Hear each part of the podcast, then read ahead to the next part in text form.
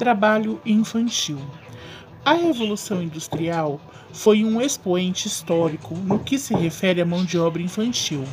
Dado que, nas fábricas, crianças e adolescentes, além de exercerem a mesma carga horária do adulto e receberem menos que eles, eram submetidas a atividades que, vez ou outra, lhes resultavam na perda de membros corporais.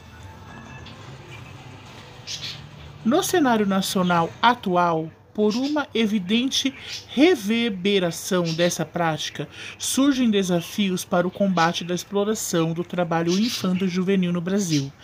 Não só no que cerne questões financeiras do indivíduo, mas também pela carência de medidas judiciais nesse cenário.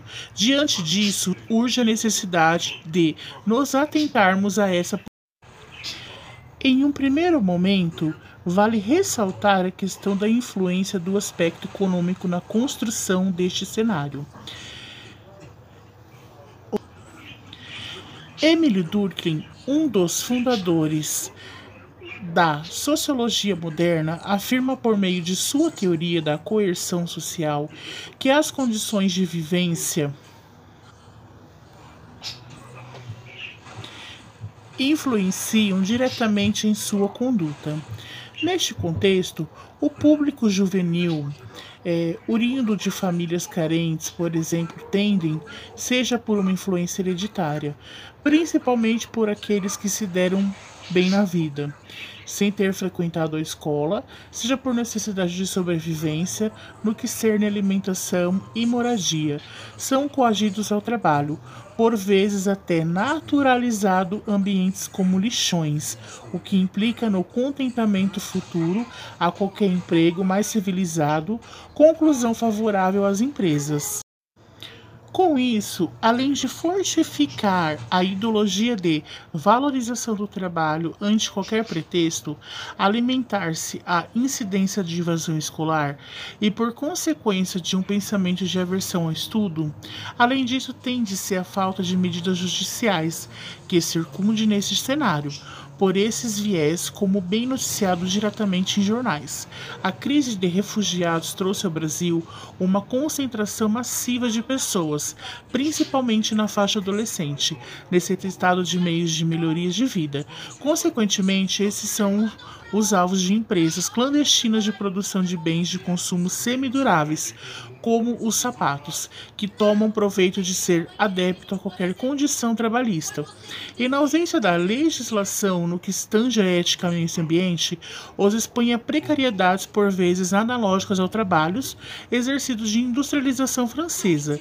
Desse modo, observa-se a ineficiência judicial, que por meio da fiscalização, quer por muitas multas ainda baratas, contribuem fortemente para a perpetuação desse fato nacional. Dessa maneira, fica evidente a necessidade de atentar-se para a realidade do trabalho infantil no Brasil, posto fixo a fim de erradicar o abuso da mão de obra infanto-juvenil, morminente nas empresas. O Ministério da Justiça deve não só tornar mais incisivas as multas referentes a essa prática, mas também direcionar esse capital a órgãos especializados no resgate de indivíduos evasivos das escolas, por exemplo unicamente pela necessidade de se sustentar. Ainda para efetivar tal ação, ONGs devem unicamente divulgar, mediante a panfletagem, essas condições com fito de aprimorar os meios de denúncia. Desta forma, será possível que, brevemente, o cenário da Revolução Industrial seja apenas mais um evento histórico, exemplificado como improcedente na discussão acerca da compreensão do passado para a preservação de atrocidades. O trabalho infantil apresenta queda de 17% nos últimos anos. Publicado em 4 de 1 de 2021, o trabalho infantil caiu 16,8% entre 2016 e 2017 no Brasil. PNDA continua divulgada pelo Instituto Brasileiro de Geografia e Estatística. Além do Acre, aparecem ainda no ranking os estados de Rondônia, 10,5% e Pará, 9,3%. Os dados foram divulgados pelo Fórum Nacional da Prevenção e Radiação do Trabalho no Dia Mundial do Trabalho.